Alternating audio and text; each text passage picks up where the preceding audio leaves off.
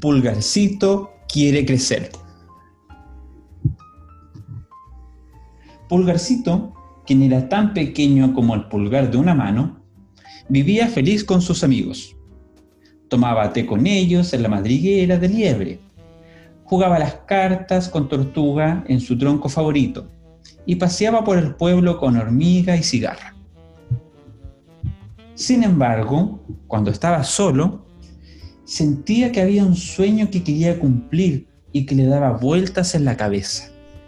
Ser de tamaño humano. Decía que lo único que necesitaba para ser completamente feliz era crecer y no dejaba de pensar en ello.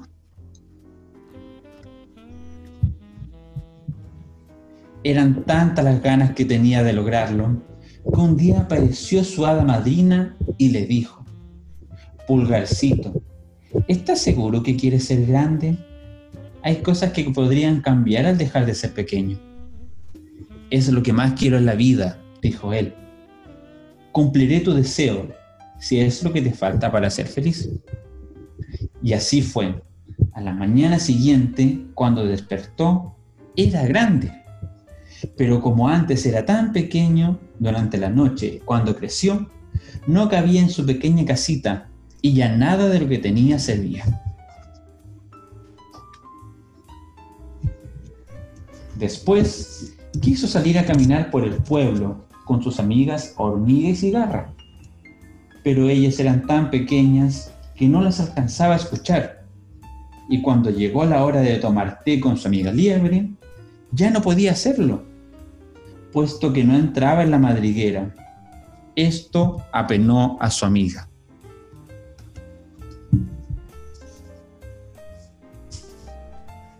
Pulgarcito se sentó bajo un gran árbol en el bosque y se puso muy triste al darse cuenta de que haberse hecho grande le impedía disfrutar de lo que más le gustaba, estar con sus amigos. El hada se dio cuenta de su tristeza y decidió volver a visitarlo. Pulgarcito, eras perfecto de tamaño pequeño. ¿Por qué querías crecer?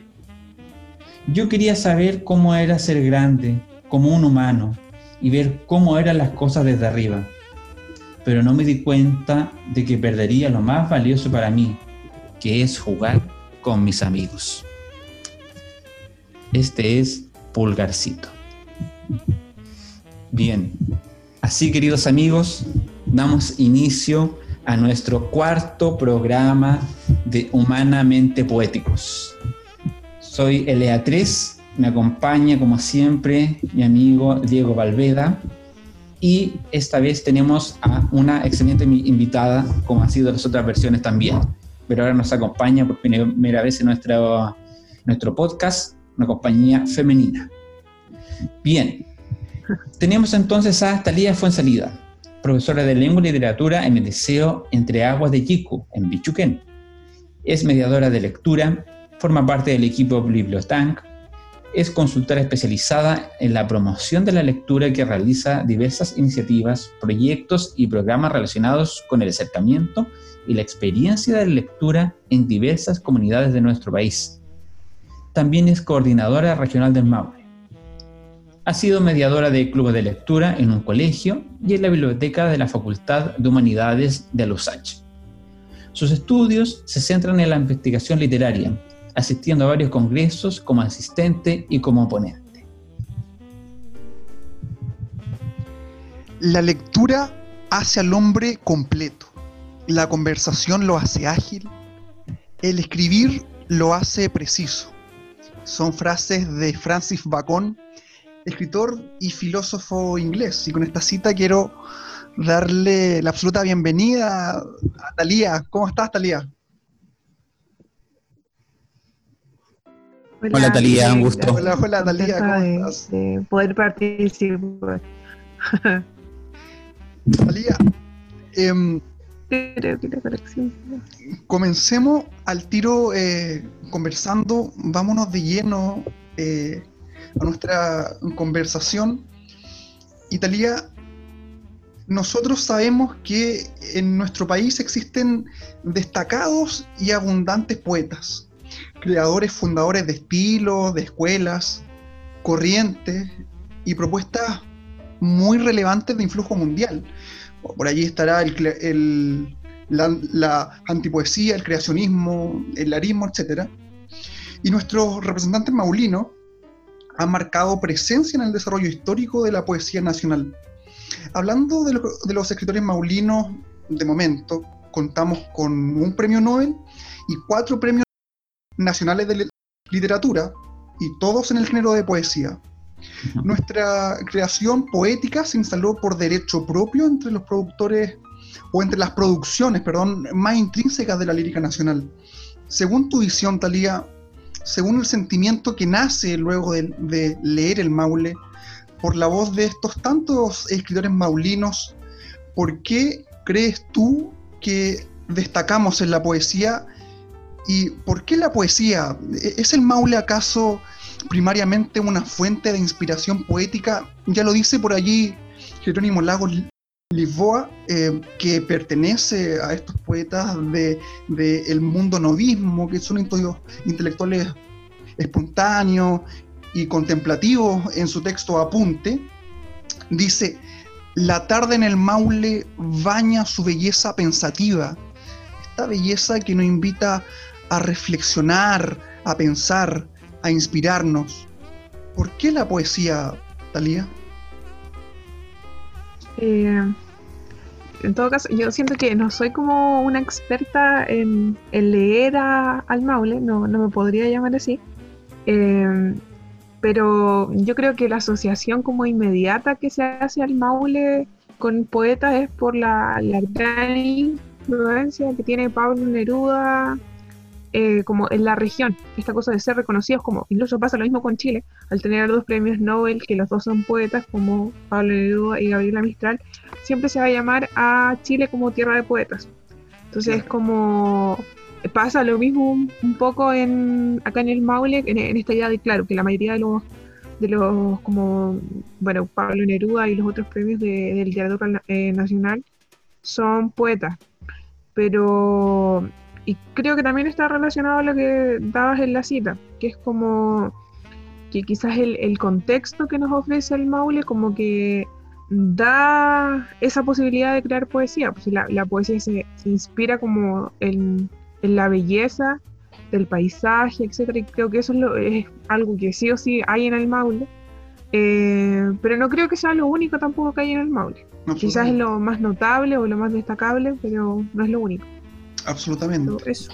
Absolutamente. Talía, y continuando, en base a lo que tú has leído, o según tu opinión, ¿dónde está la riqueza inspiradora del Maule? Y para, y para otra persona maulina, eh, ¿por qué leer el Maule? ¿Por qué leamos Maule? Mira, Pablo Neruda dice en su texto Nacimiento, dice, Nació un hombre entre muchos que nacieron, vivió entre muchos hombres que vivieron, y esto no tiene historia, sino tierra, tierra central de Chile.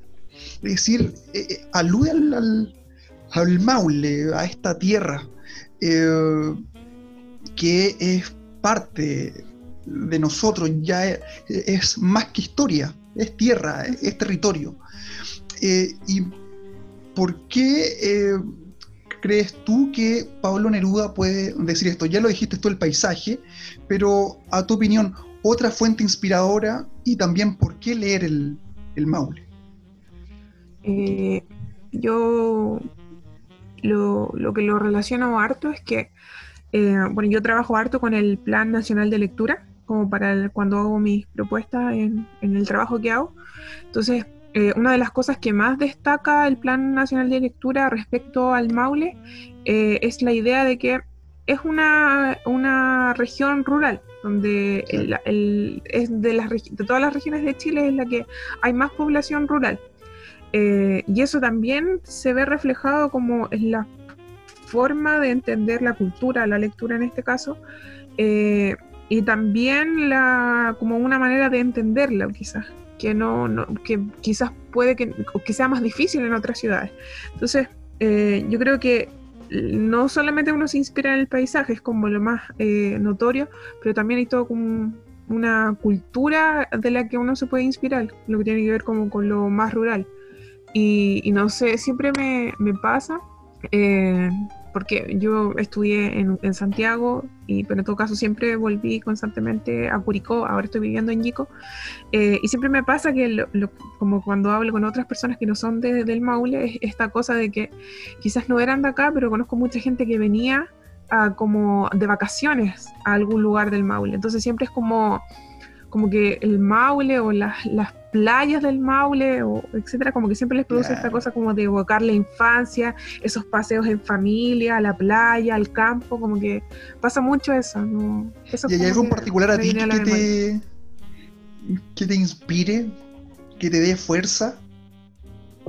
Eh, a mí, por ejemplo, eh, igual ahora es como raro estar viviendo en Yico, pero claro, yo viví toda la mayoría de, de mi vida en Curicó pero todos los fines, eh, no, la mayoría de los fines de semana y las vacaciones de invierno y de verano, con toda mi familia nos, nos veníamos acá.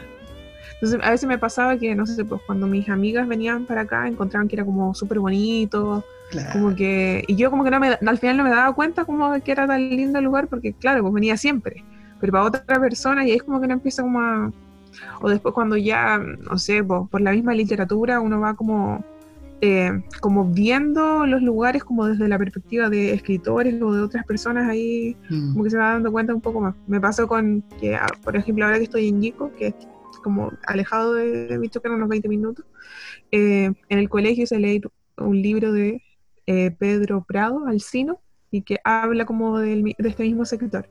Entonces como bien bonito leerlo como desde con los, con los ojos de otra persona. Entonces como eso es genial. Bueno, de Talía, eh, nos gustaría contarle a, nuestra audiencia de cómo eh, nos conocimos, porque fue súper interesante, eh, dado que nosotros nos animamos a crear este podcast y lo intentamos viralizar, y dentro de eso, uno viendo en Instagram, esta red social que siento que es la, la más usada ahora, sobre todo en este periodo de cuarentena, eh, uno dio con un Instagram que tú creaste, que tú administras actualmente, que se llama Leamos Maule. Y a mí me llamó mucho la atención por el contenido cultural que esa cuenta provee, que a uno, ¿cierto? si quisiera enterarse del acontecer maulino a nivel cultural, es una página totalmente recomendada. Entonces, eh, bueno, también sabemos que no es solo eso, que tú también promocionas otros elementos. Entonces, si nos eh, pudieras eh, contar cómo nació tu idea de crear esta cuenta de Instagram y cómo a la vez tú has ido interactuando con otras facetas de lo que es este entorno cultural y literario que estás ejerciendo actualmente también. Eh, el Instagram nació porque yo mientras estudiaba en, Santiago conocí a, la gente de Bibliotán eh, y ahí recién, o sea, yo estaba estudiando para ser profe de lenguaje, pero ahí me empecé a formar como mediadora de lectura, gracias a ellos. Ellos son bibliotecas, eh, que son esta consultora especializada en lectura, y, eh, pero siempre tuve como la inquietud de que, o sea, nunca me gustó Santiago para vivir, pero sí lo que siempre he rescatado de Santiago es que como todo el movimiento cultural que hay allá. Entonces siempre tuve como la inquietud de de qué pasaba en Curicó o en el Maule en general eh, respecto como a la cultura o específicamente a la lectura, que es lo que me relaciona más.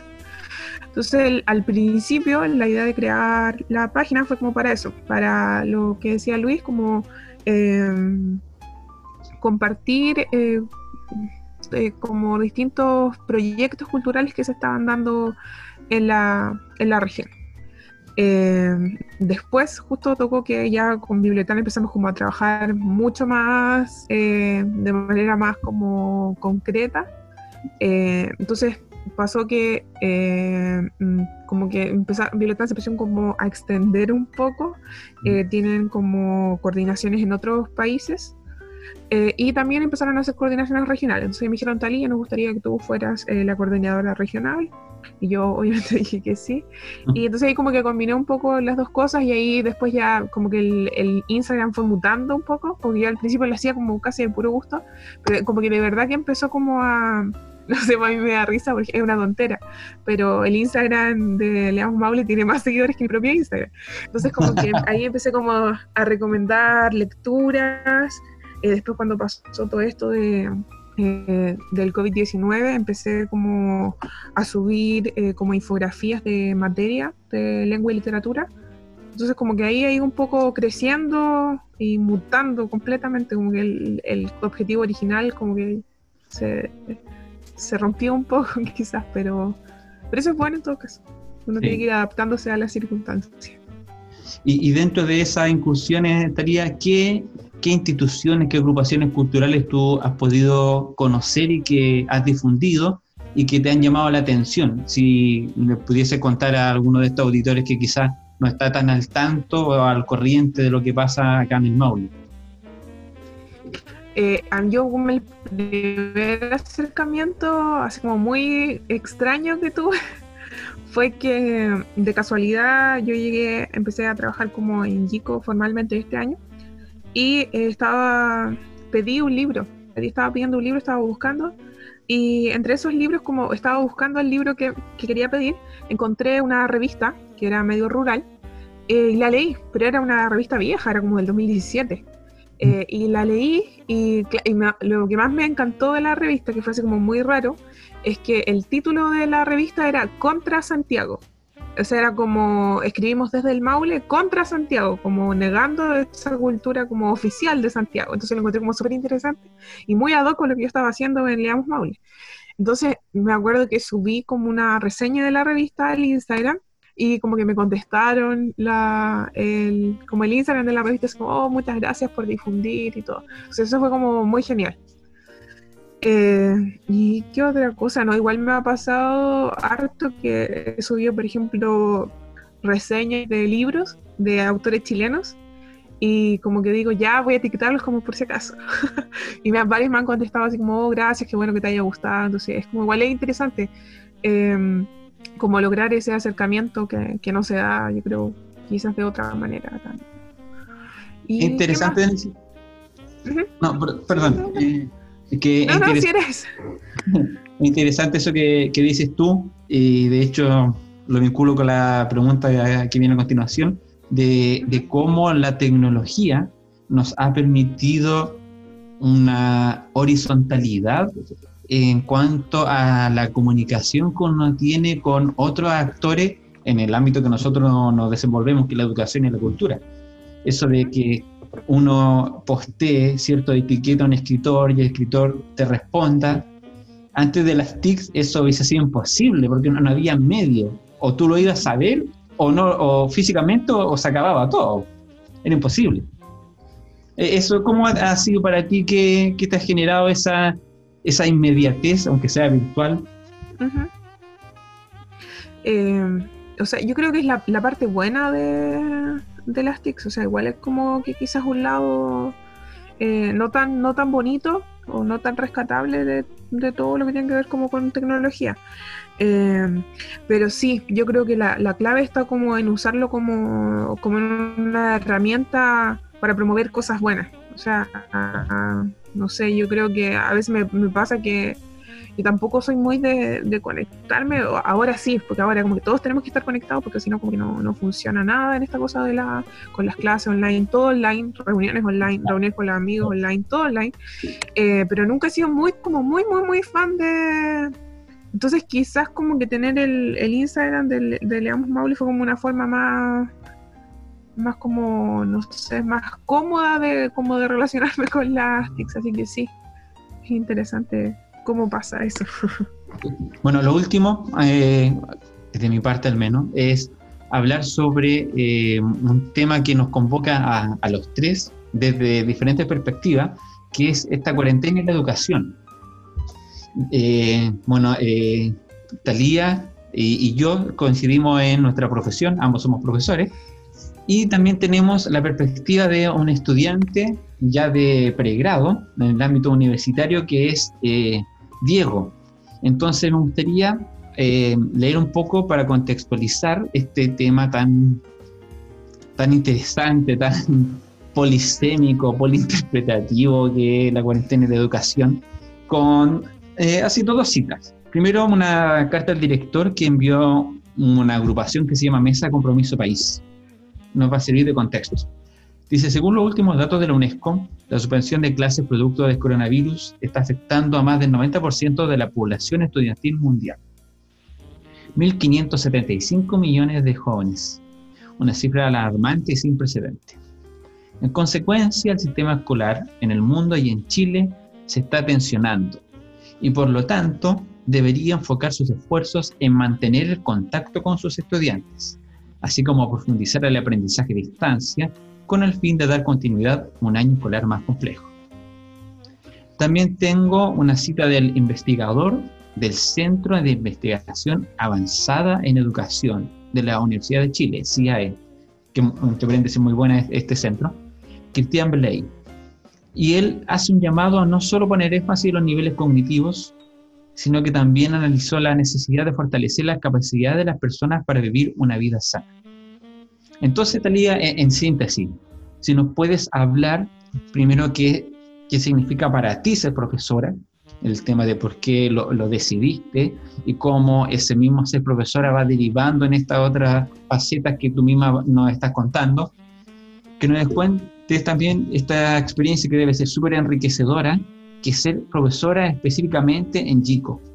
Imagino que, bueno, ya la palabra en, en sí, la localidad ya alberga un, un concepto y es totalmente genuino. Entonces me imagino que hay mucha mística allí. Y por último, eh, contextualizando, ¿qué, ¿qué, y cómo ha sido para ti ser eh, profesora en cuarentena? Eh, yo, o sea, creo que siempre tuve el conocimiento de que era humanista. ¿Qué carrera quería estudiar? Ahí ya estaba como el problema. Yo creo que pasé por varias carreras, desde cientista política hasta profesora de historia, derecho, lo pensé harto, mucho, mucho, mucho.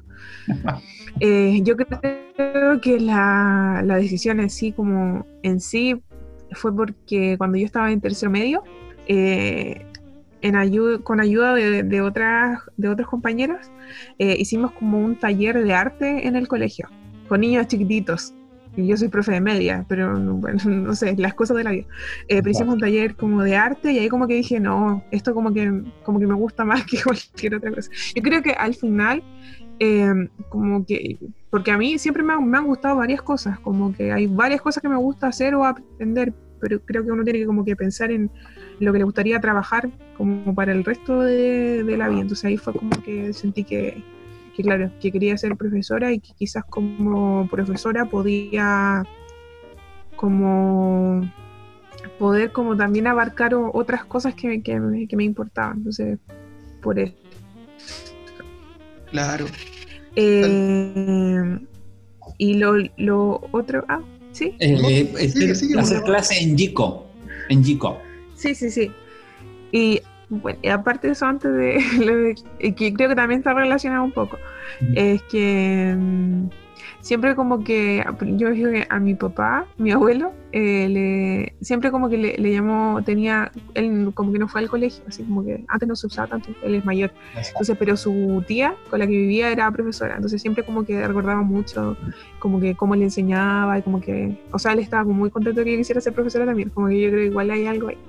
Y entonces esta es mi idea de ser profesora en Yico, que es como ser eh, profesora en una localidad que es rural, es como que esa mezcla, yo siempre digo que es como la mezcla perfecta entre campo y playa, porque son las dos cosas que, hay una caleta de pescadores.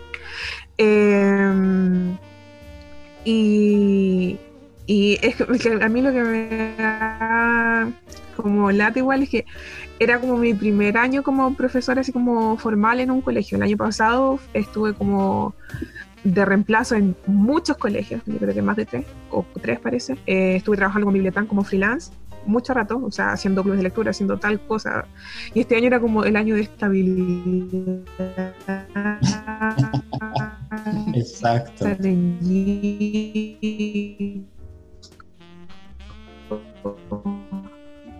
vivir con mis papás, o sea, como que todo.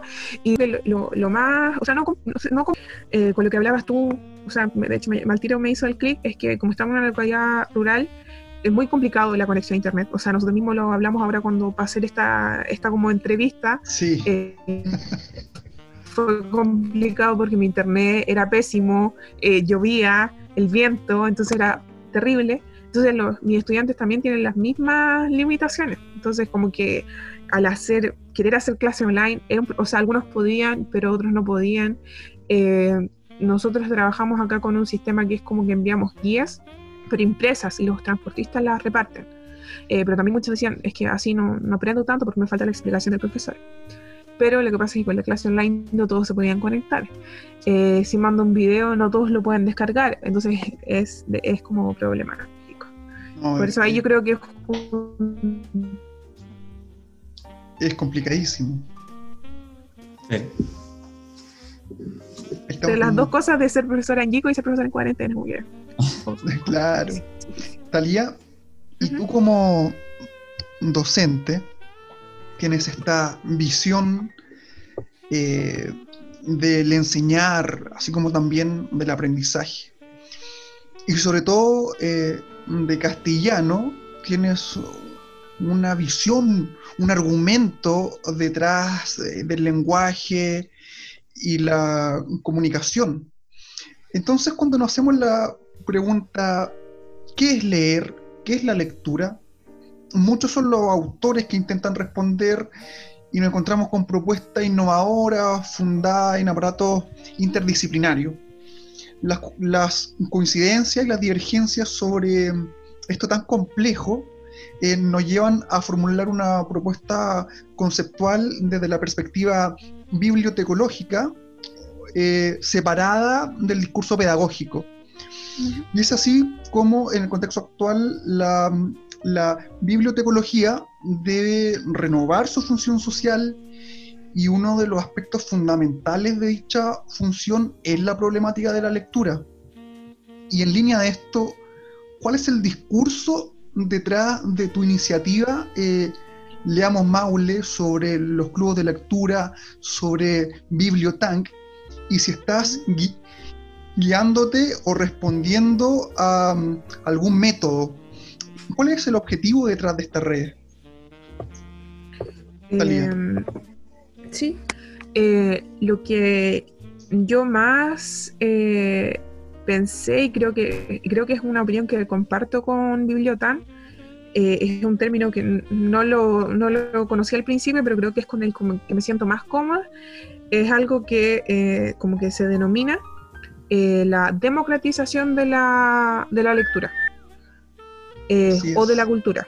Eh, porque, por ejemplo, eh, cuando nosotros hacíamos biblioteca en Santiago, o sea, yo participaba en actividades de biblioteca, siempre nos pasaba que, por ejemplo, los clubes de lectura, todos se daban como, o sea, no sé cómo, pero no sé, se daban en comunas que, que tenían un, un fundamento como económico más potente. O sea, los clubes de lectura solían estar en las Condes, o sea, Plaza Italia para arriba.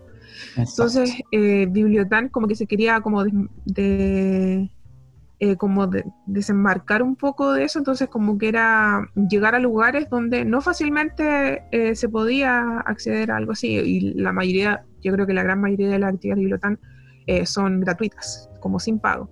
Entonces, eso, y, también como con la idea de hacer accesible lo que generalmente no es tan accesible. por ejemplo, a mí como estaba en Santiago, una de las cosas que más me fascinaba de Santiago era esta cosa del Santiago en 100 palabras, cuando están pegados los cuentos en, el metro, porque que esté pegado en el metro es que cualquier persona que usa el metro, que es la mayoría de las personas de Santiago, pueden, van a poder leer ese cuento. Entonces, como que ojalá lograr eso. Eh, con cualquiera de las actividades que se están haciendo, por ejemplo, en el Maule. Esa es la idea del Instagram también. Que quizás me pasa mucho que hay gente que, no lee mucho o, o no sé cómo explicarlo, pero quizás va a leer la publicación de Instagram y como que se va a poder motivar o va a poder eh, conocer un poco más. Entonces esa es como un poco, yo creo, un poco la idea. Y... No, pero y un concepto profundísimo este de la democratización de la cultura, eh, del conocimiento. Eso es lo que colapsa ahora el sistema de cultura.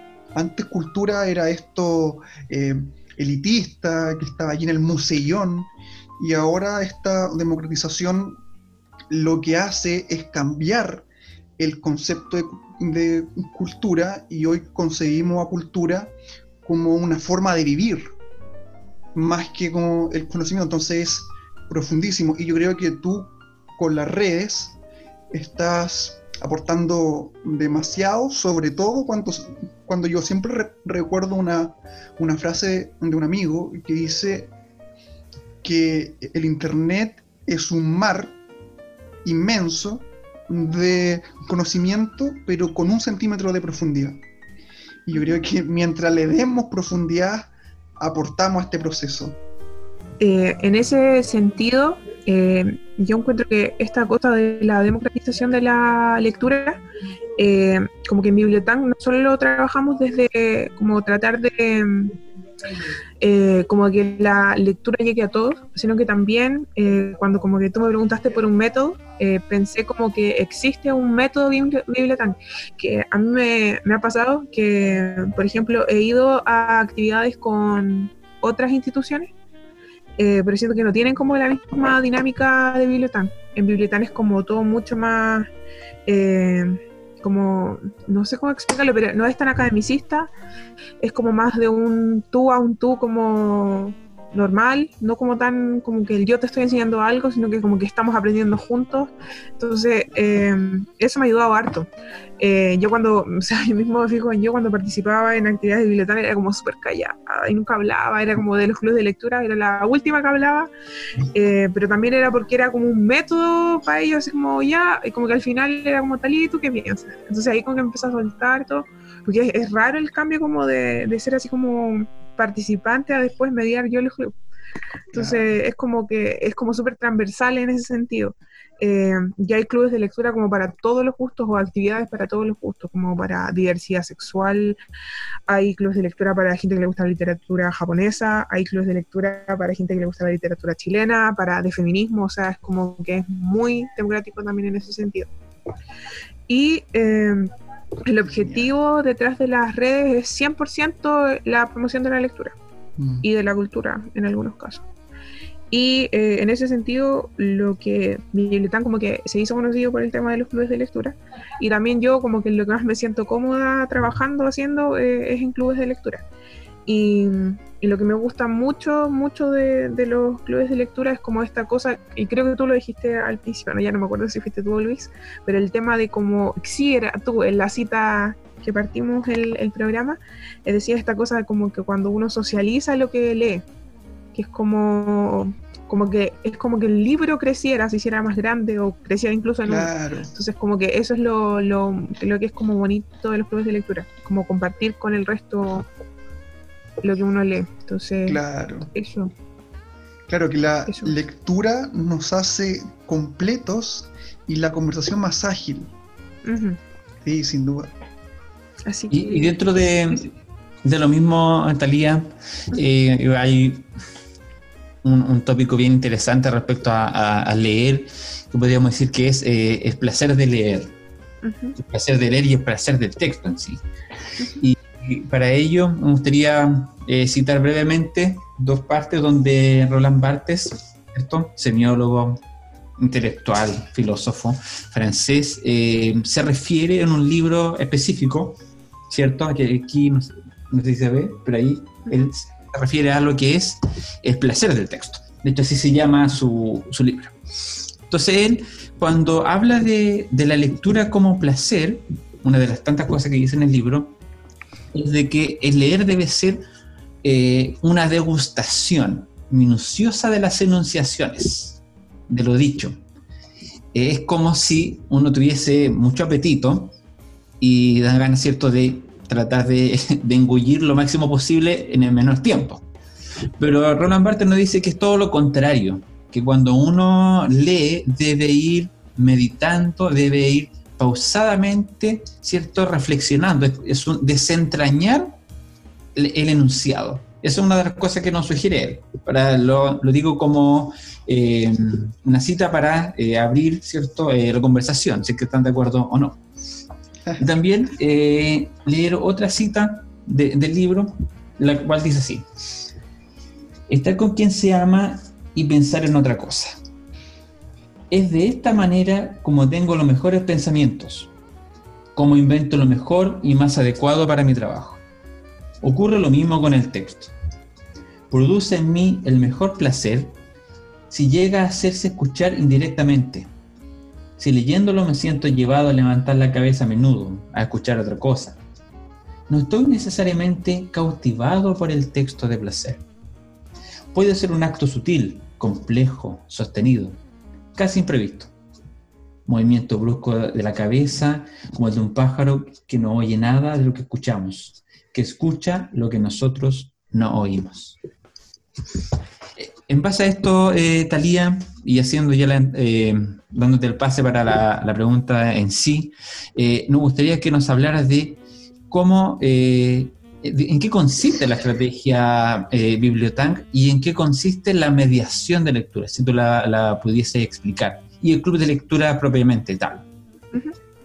Eh, la, mediación de lectura, eh, lo que en sí como que se propone o, se hace es como ser un puente entre el lector y el libro. O sea, como... Entonces, por ejemplo, en los clubes de lectura, lo que lo que uno hace al final es como darle el paso a los demás para que hablen sobre el libro, pero a mí me pasa mucho en los clubes de lectura que eh, como que el club de lectura pocas veces como que descansa en mí, sino que el club de lectura lo hacen los participantes. Yo solamente modero, o sea, cuando en algún momento quizás ellos no están hablando, eh, como que doy una pregunta que pueda dar el pase como para que, para que hablen. Entonces, esa es como mi pega en sí en, el club de lectura, es como motivar a los otros a, que conversen, pero jamás, o sea, jamás va a ser como yo, eh, como sobreinterpretar, por ejemplo, yo el texto, sino que es, es como que ellos hablen de lo de lo que consideren que, ellos quieran hablar. Alguno puede contar incluso ni siquiera algo que, no, no, sé, muchas veces me ha pasado en club de lectura que hablamos de, no sé, una anécdota que nos pasó cuando estábamos leyendo el libro. Como que, como que el libro, que, como que el libro llegue más allá de, la simple lectura, como que sea una experiencia lectora. Entonces es como, es como eso. Y en sí el, el club de lectura funciona que es como eh, es como una lectura concertada, o sea, de una manera eh, uno como que se pone de acuerdo en qué libro va a, leer y en un lugar y hora determinada eh, nos juntamos a conversar sobre ese libro. Pero, por ejemplo, yo el primer club de lectura que, hice fue como mi proyecto para... Yo hice una pasantía en biblioteca y este club de lectura con otra compañera, Camila, fue como nuestro proyecto. Y el club se llamaba que eso de ahí me da risa porque ahí también deriva el nombre del Instagram, que el club de lectura de nosotros se llamaba Leamos al azar. Entonces de ahí salió como el Leamos Maule, era como un derivado de, de ahí, porque la idea era hacer como lo mismo en Curitico. Y ese Leamos al azar era porque los libros ni siquiera los elegía yo, sino que los libros, cada persona, la primera, como la primera sesión del club de lectura, cada uno proponía un libro. Y al azar, cada sección íbamos sacando ya. El próximo libro que vamos a leer es el libro que, que recomendó Luis. Eh, la otra sección, la segunda sección, vamos a leer el libro que recomendó Diego. Entonces era como, es como que también que la voz de los mismos lectores como que se sintiera escuchada, así como, oh, están leyendo el libro que yo les recomendé. Entonces, como, como eso. Mm. Bueno, eh, es interesante porque ahí, bueno, hablamos de todo lo que es la teoría de la recepción, ¿cierto? Y estos estudios más actuales, donde uno le da un giro y la lectura, incluso el libro, nunca acaba. Que esto es súper interesante porque esto hay en la teoría eh, genética literaria, dice que un libro nunca termina de escribirse porque siempre va a haber una reinterpretación, no solo del autor, sino que obviamente del lector. Bueno, como no podemos hablar de literatura solo como teoría, también lo vamos a hacer de la práctica. Así que ahora viene un momento muy interesante, muy rico, donde nosotros vamos a sugerir nuestros libros, ¿cierto? Algún libro eh, vamos a explicar, ¿cierto? Por qué nos gustó, cuál es la historia que hay detrás y por qué lo recomiendo. Así que esta es la sección recomendando libros. Y obviamente, Talía, como es nuestra invitada, por favor, haz el honor y comienza recomendando alguno de los libros que tú eh, gustas. Eh, es súper difícil recomendar un libro, es como yo creo que es como... Pueden ser más, ¿ah? Pueden ser más, Talía, no. no los, voy a... No hay restricción. Eh, yo voy a recomendar, a ver, tres libros. Perfecto, bien, bien, eh, Es que, pero solo los voy a nombrar. Eh, los tengo anotados incluso porque son como esto ya. Eh, uno es El río de Alfredo Gómez Morel, es un libro antiguo, o sea, que ya tiene unos años, pero me gusta mucho. Lo otro es que sí o sí quería recomendar algún libro de la Nana Fernández. Y voy a recomendar Avenida 10 de Julio Machuco, y lo otro es que a mí me encantan las narrativas gráficas o las narrativas dibujadas. Entonces quería recomendar un clásico que es Persepolis de Marian Satrapi. Y Luis me dijo que tuviera un libro a mano y este es el único que tengo a mano por el momento porque estoy alejada de mi biblioteca en Curicó. Eh, y es este que lo saqué de la biblioteca del colegio, que espero que no, no escuchen esto, no vean esto. no, lo vamos a eh, editar, lo vamos a editar, eso se pero, corta. Pero lo voy a devolver, lo voy a devolver, que es La invención de Hugo Cabret que de hecho lo recomendé en, el Instagram de Leamos Maui. Sí, se lo vimos. ¿Y por qué lo recomiendas, Talia? Eh, que no, no sé. Yo siempre he sido de la idea que no hay como una literatura para niños. O, o sea, sí, una, o sea, hay como una literatura recomendada para niños, pero como que los libros no, no tienen edad. Yo, eh, con toda esta cosa de, de, la pandemia, como que dejé un poco de leer. O sea, así como, o sea, obviamente leía los libros que eran para el colegio, o sea, uno nunca para de leer en sí, pero hace mucho tiempo que no leía un libro. Eh, me había gustado mucho poder leer. Entonces tomé este que, que, lo, siempre lo, como que lo tenía, como que lo ojeaba, pero nunca lo leía en serio. Entonces como que un día se cortó la luz, así como que se cortó la luz, no había ahí el paisaje acá que tengo de, de y, y, lo leí. Y, y lo, lo recomiendo sobre todo porque la historia es muy interesante. Es como es como yo creo que pasa como que, es un libro recomendado para niños mayores de 12 años. Entonces como un poco también evocar como esos primeros libros que uno leyó. Y porque las ilustraciones son preciosas, muy muy lindas los dibujos. Y a mí me gusta mucho, como yo dije, ya dije las narrativas como dibujadas. Entonces, por eso lo Qué bueno. Diego, por favor. Yo recomendaría siempre, siempre un librazo de Harry Halder que me volvió loco cuando lo leí, que es sobre la PNL o programación neurolingüística. tiene que ver con esta sistemática de precisar el lenguaje y el mensaje. Entonces, eh, es un librón que siempre ayuda. De hecho, abajito se llama PNL el arte y la ciencia eh, de conseguir lo que quieres. Porque uno, a través del lenguaje, también se relaciona interpersonalmente, tanto como consigo mismo. Entonces, allí hay un punto clave donde precisar el mensaje, sobre qué palabra ocupar. De hecho, hasta nos enseña incluso hasta persuadir. Entonces, no, es a través del lenguaje, entonces es es su librazo. Es, ese yo recomendaría. Bien. Eh, yo tengo un, par que recomendar y hacer una especie de, viaje. Me gustaría partir por el libro que eh, leí al comienzo, que aquí está, que tiene que ver con la literatura infantil. ¿Y por qué quiero empezar por los más pequeñitos? Porque yo creo que son en todas las áreas de la vida, ¿cierto? En el fútbol se dice que son el semillero, los, eh, los penecas, ¿cierto? Y un sinfín de disciplinas tienen la forma de llamarlo, pero ellos son, ¿cierto? Esa semilla que debemos ir cultivando. Y si no inculcamos a leer desde niños, no podemos, ¿cierto?, pedir eh, ese mismo resultado cuando ya son jóvenes o adultos. Así que recomiendo cualquier libro infantil, el que se tenga. No importa si es en formato físico o digital, aquí está aprovechar las plataformas eh, digitales de, del, eh, del Miniduc. ¿eh? Que que son bastante buenas. La biblioteca digital del Mineduc es muy, muy nutrida. Totalmente recomendada.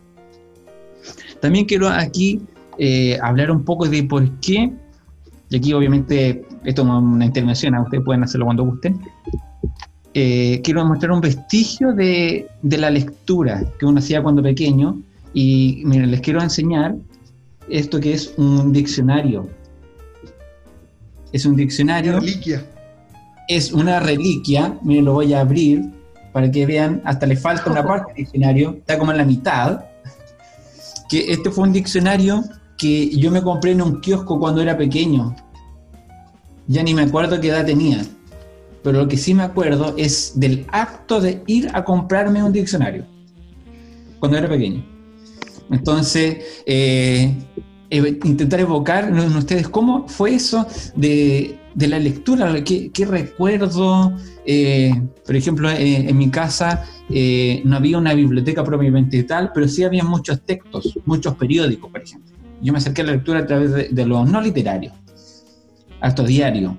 Y, y, ahí fue como eh, se fue gestando este, este bichito por la lectura. También quiero recomendar, haciendo alusión a, a, lo emotivo, porque siento que igual la lectura es eso, emotividad. Eh, este, bueno, aquí hay una selección de cuentos de José Luis Rosasco, pero el que a mí me encanta el que lleva el título, Hoy día y mañana. Y lo interesante de, este cuento es cómo lo conocí, que en esa, en esa época, cuando yo estaba en básica, octavo, séptimo básico, aparecía en el texto del estudiante. Entonces a mí eh, me llamó la atención porque la profesora lo leyó. Y fue tanta la emoción que le produjo a ella la lectura que hasta lloró. Entonces la profesora me transmitió esa atmósfera del relato y yo me, sentí allí, me sentí uno más dentro de la historia. Y eso fue, no sé, yo creo que eso es lo que más me ha calado a mí personalmente, lo que implica leer. Mm. No voy a hacer ningún spoiler, solo voy a hacer una introducción. Se llama Hoy día y mañana porque son dos amigos y uno de ellos se enferma. Entonces le dice, ¿cuándo va a venir mi amigo? Mañana. No diré nada más. Búsquenlo en Google, por favor. sí. El, otro es obviamente uno que me llamó, fue como el, despertar social, ¿ah? que es La Granja de los Animales. Tienen que leerlo sí o sí, obviamente. Lectura obligada, al que no le gusta, entre comillas, leer mucho, es acotado para que, para que no le guste tanto el grosor. Pero es un libro muy potente porque habla de mi modo de ver, mi interpretación, es cómo funciona el mundo, finalmente. Cómo el ser humano se puede dar, eh, puede revertir sus convicciones, un buen chileno darse vuelta, a la, darse vuelta a la chaqueta sin ninguna complicación. Y el último, no vengo a vender, vengo a regalar. el último libro es uno atingente, ¿cierto? A lo contemporáneo, Yo Robot. Y este libro yo llamaría a leerlo porque aquí fue interesante, yo le hice una relectura eh, reciente, ya no como eh, a veces está el estímulo, ¿cierto? Que lo tengo que leer, hablando a los estudiantes, tengo que leerlo porque el colegio me lo pidió, sino que yo les diría a los niños, ¿cierto? A los jóvenes, que lo lean no porque aparece en el plan lector, sino porque deben leerlo porque habla de la contingencia, habla de cómo la tecnología, como la robótica, que ya está, eh, nos va a, gobernar y cómo el robot se piensa como tal, como un otro. Bueno, ahí es para, eh, da para rato eso. El último, y esto es un, esto es un anhelo, esto es un anhelo que yo espero de los auditores, que si, cuando nos vean, que nos hablen. Y si nos, y si nos hablan, les vamos a regalar este libro. Este libro es entre comillas, un poquito antiguo, que es, una, eh, es un trabajo que hicimos en el colegio. Se llama Devenir Inconsciente. Es un trabajo de varios eh, estudiantes. Voy a buscar a ver si aparece un poco. Son de varios estudiantes que ellos hicieron sus trabajos. Entonces, más o menos, ¿cierto? Aparece que ellos eligieron una imagen, después aparece su texto, acá, ¿cierto? Y es un grupo de estudiantes en un taller que ellos lo editó. Entonces, si hay alguien que diga, yo lo quiero, tú también puede hacerlo, no hay problema. si lo quieren, si, lo quieren, háblenos por favor, ya sea en los comentarios de YouTube, ¿cierto? O en las redes sociales y se lo haremos llegar con toda la seguridad, obviamente, correspondiente. Bien, eso sería en cuanto a la recomendación del libro. No sé si quieren decir algo más ustedes de cómo, me evocó la lectura, algo eh, que quieran agregar. Es que tuve un déjà vu. A ver, porfa. Eh, lo que pasa es que una de las cosas más así como raras que me ha pasado en esta cosa de Bibliotan y de las redes y todo, es que eh, gracias a Bibliotan yo eh, conocí a una de las autoras que recomendé, que es Alana Fernández. Yo de hecho hice mi tesis de pregrado de Nona Fernández y la conocí en un club de lectura que tuvimos con ella. Y ella dijo exactamente lo que tú dijiste, Luis, que su profesora de castellano era de las que cuando les leía lloraba y que esa, esa, como que esa experiencia ella la marcó mucho. Y de hecho ella es actriz y escritora. Pero como que, claro, que muchos pensaban como que, eh, como que, no sé, pues la profesora era un poco como loca casi por llorar con los libros, pero que fue algo que ella le, como que le marcó mucho. Y como que dije, oh, es lo mismo, es exactamente lo mismo. Y también pienso en mí, yo también lloro mucho con los libros. Entonces dije, ah, voy a hacer el ejercicio, voy a a Si logro que. ahí lo otro que se me había ido, pero lo había guardado, eh, es que había guardado una, una, cita de un libro, que es como que, pero en todo caso es como bonito decirlo ahora porque tiene relación con todo lo que hemos estado hablando. El libro se llama, eh, para entender un poco también lo que es la mediación de lectura, se llama No soy un gánster, que es como entendiendo el gánster como eh, creo que el escritor es colombiano, me puedo estar equivocando, eh, soy un promotor de lectura. Entonces, como si uno quiere entender cómo, cómo funciona la mediación, es como interesante leer ese libro.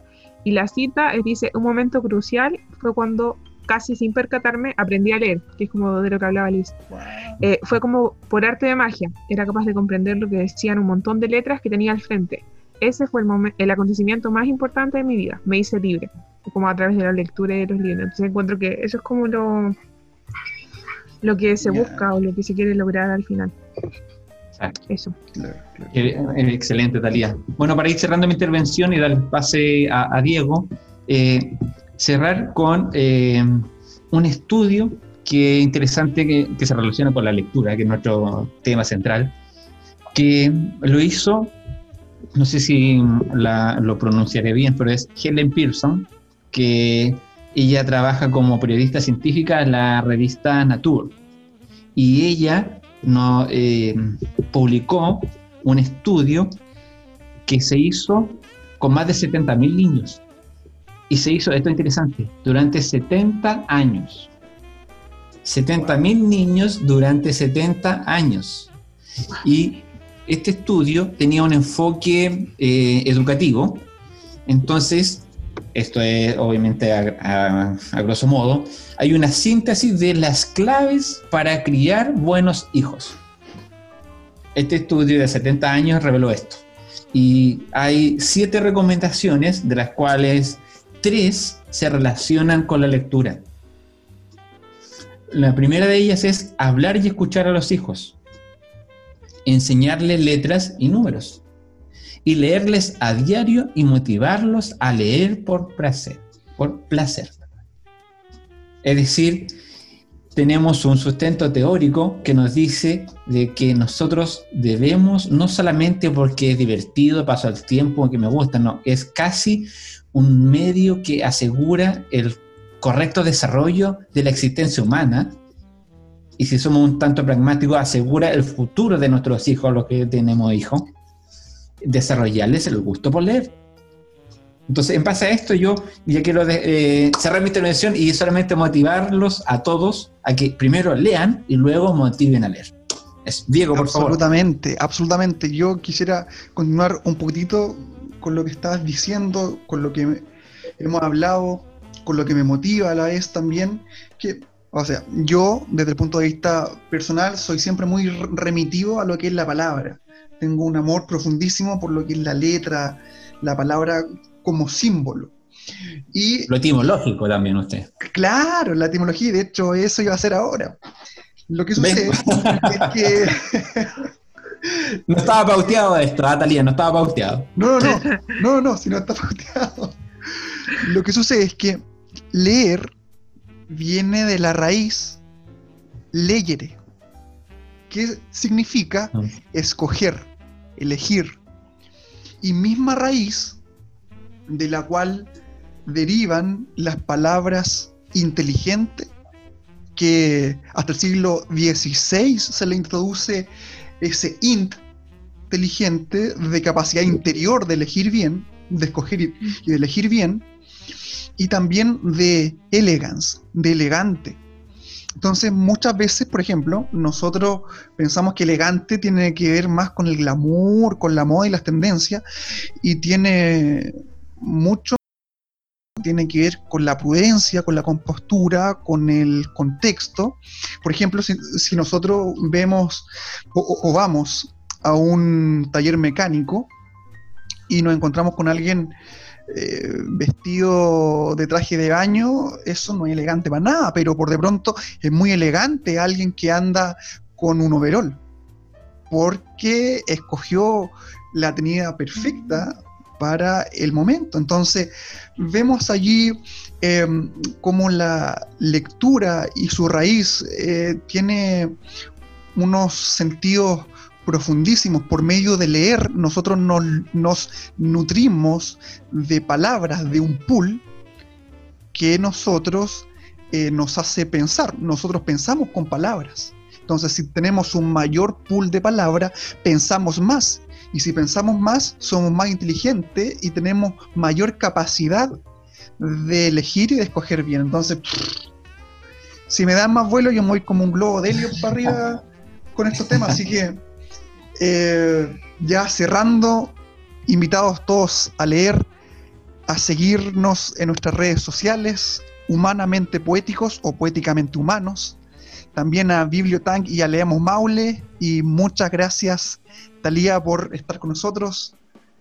Luis LA3, nos volveremos a ver en el próximo capítulo.